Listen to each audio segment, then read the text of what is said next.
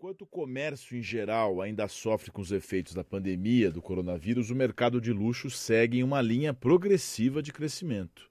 No Brasil, o setor teve crescimento de 50% nas vendas no primeiro trimestre de 2021. E para falar sobre as especificidades que compõem esse universo de luxo, eu converso agora com a Luísa Loila, gerente de contas e especialista de tendências da W WGSN, Autoridade Global em Previsão de Tendências de Consumo.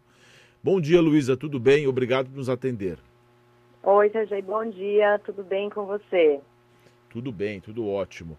Ô, Luísa, o que é o mercado de luxo? A gente abriu o programa hoje falando do. Tem gente que considera supérfluo, tem gente que acha que é até pecado. Né? Eu até fiz uma menção aqui ao falecido apresentador Ataíde Patrese, eu lembrei agora que já é falecido, que ele tinha um programa que era simplesmente um luxo. Né? Ele falava, tinha um microfone de ouro. Não sei se você se recorda disso.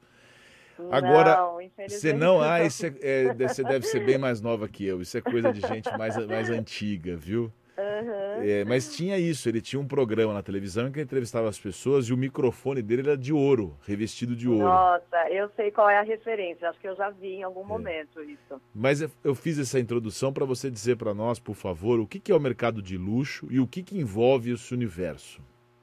Bom, o mercado de luxo ele envolve toda a indústria de bens de consumo, né, mas também o segmento de serviços, né.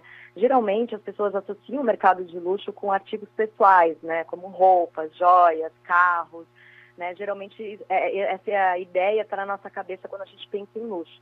Mas esse mercado também envolve é, acesso a serviços, experiências de alta qualidade e geralmente com um valor expressivo, né, devido à escassez ou à exclusividade da oferta ou então, no caso de produtos, até pelo aspecto artesanal, né? Então, aquilo que é manufaturado, que não é produzido em escala industrial.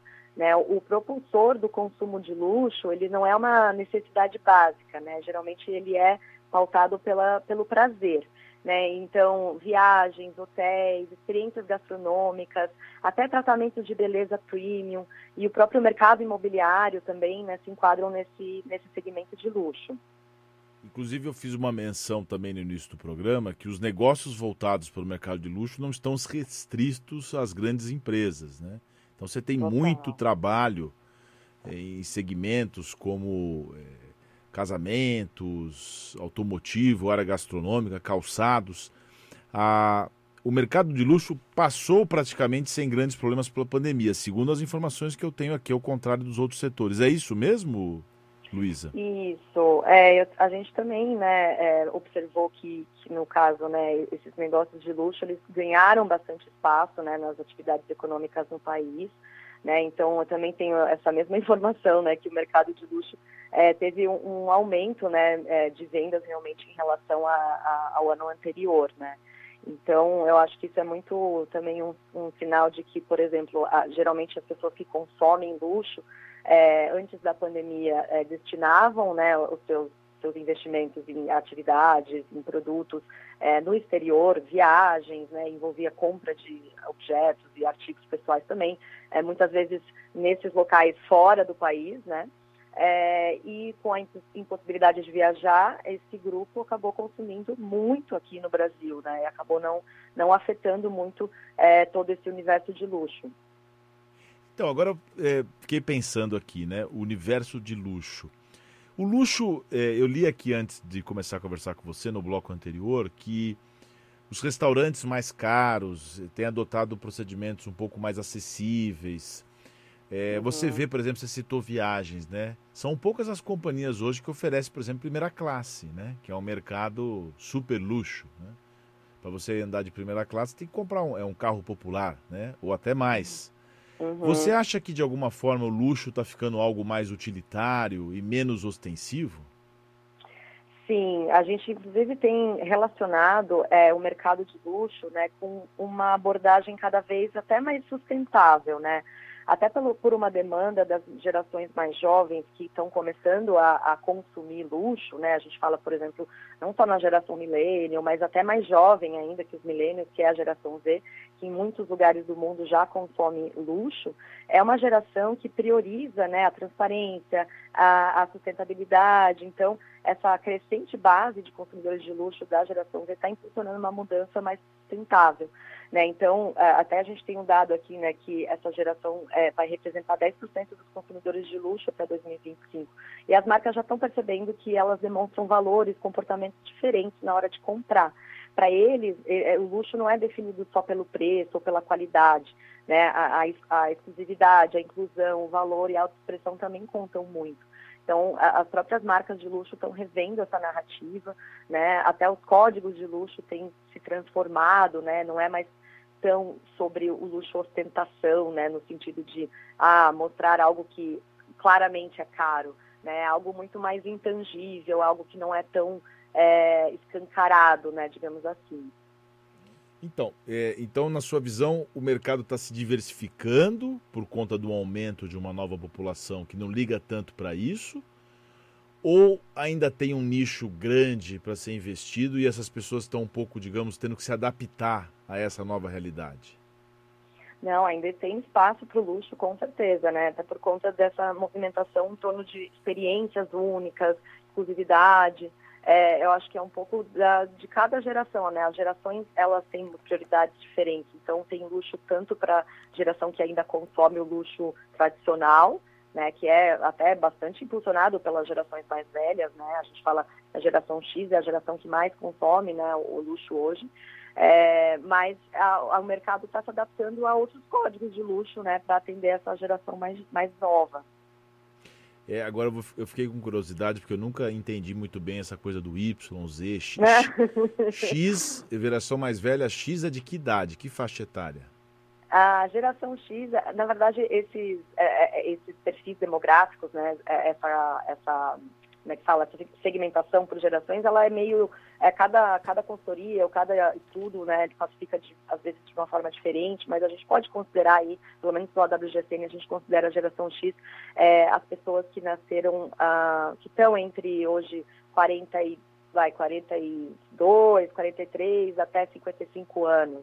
Então é a grande massa né, da população que está ativa né, na, na, na, no mercado de trabalho, é uma geração que, é, inclusive, está é, saindo da pandemia melhor do que entrou, então é uma geração também que ainda tem uma ou duas décadas produtivas pela frente, né? Hoje é a grande geração né, que está impulsionando o mercado de luxo.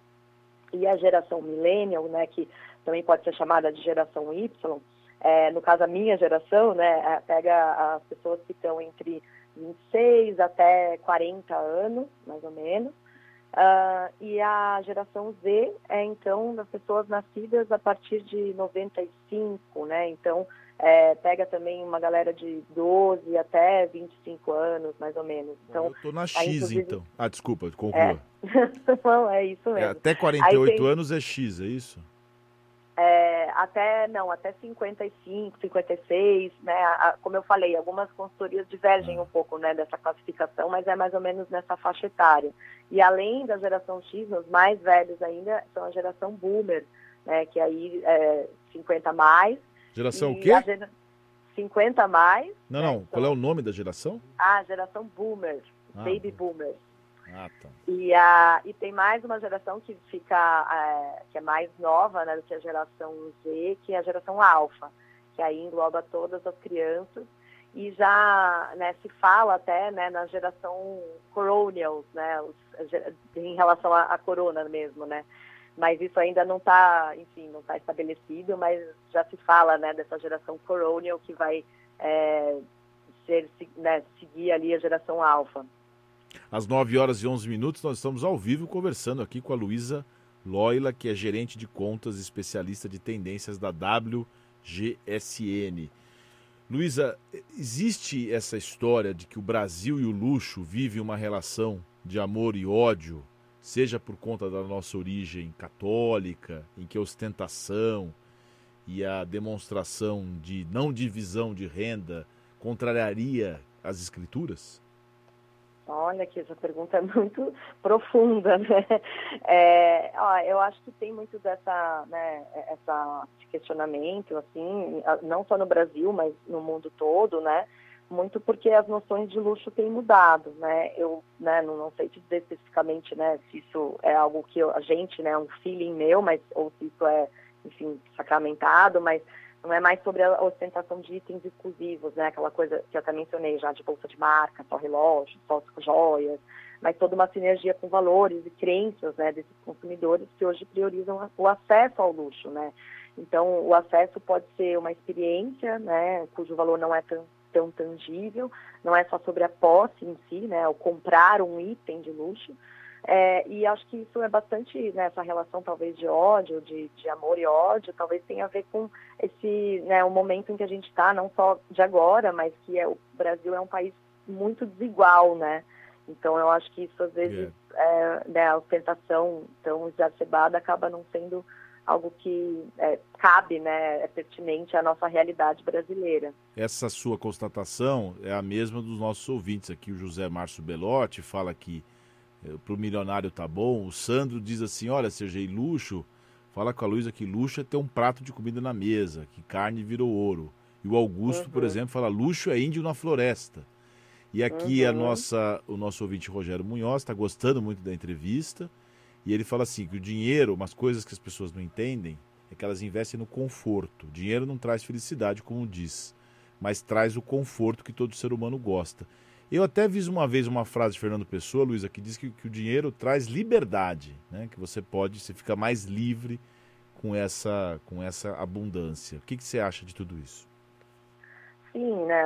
O dinheiro ele traz acesso, né? Acesso a serviços que são não só relacionados a necessidades básicas, mas, é, enfim, algo que está relacionado realmente ao desejo, né? Mas é algo que de fato é bastante, né, é, enfim, discutido, né, a questão do, do até quando que é saudável, né, esse excesso, né, de, de, de, dinheiro, né, de acesso às coisas. Então, qual é a, a, diferença que faz até certo nível, né? O que, que você vai fazer hoje como luxo nessa sexta-feira, para a gente desanuviar um pouco? assim? O que, que é um luxo na sexta-feira? Sair para jantar num restaurante mais caro? O que, que você que, que você acha?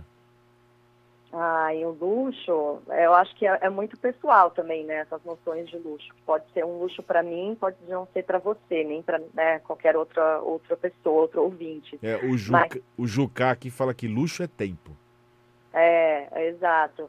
Eu, como mãe, recém, né, mais ou menos recém-mãe, né? Minha filha tem um ano e, e três meses eu acho que o tempo, com certeza, né, poder se dedicar tanto à profissão e equilibrar, né, esses papéis, né, com maternidade, é, tempo de qualidade, eu acho que é o que falta também para muitas pessoas, né, uh, eu, por exemplo, estou trabalhando de casa e aquela sensação, né, que a gente está sempre equilibrando pratos, então isso com certeza é um luxo para mim também, é, mas até falando um pouco da minha experiência, eu estou indo passar o final de semana com a minha família, a gente vai comemorar é, 85 anos da minha avó, então isso para mim também com certeza é um luxo, né, ter o prazer e ter a sorte de ainda ter né, um, a, a, minha família unida, né, próxima, e tendo a possibilidade de passar um aniversário de 85 anos com a minha avó.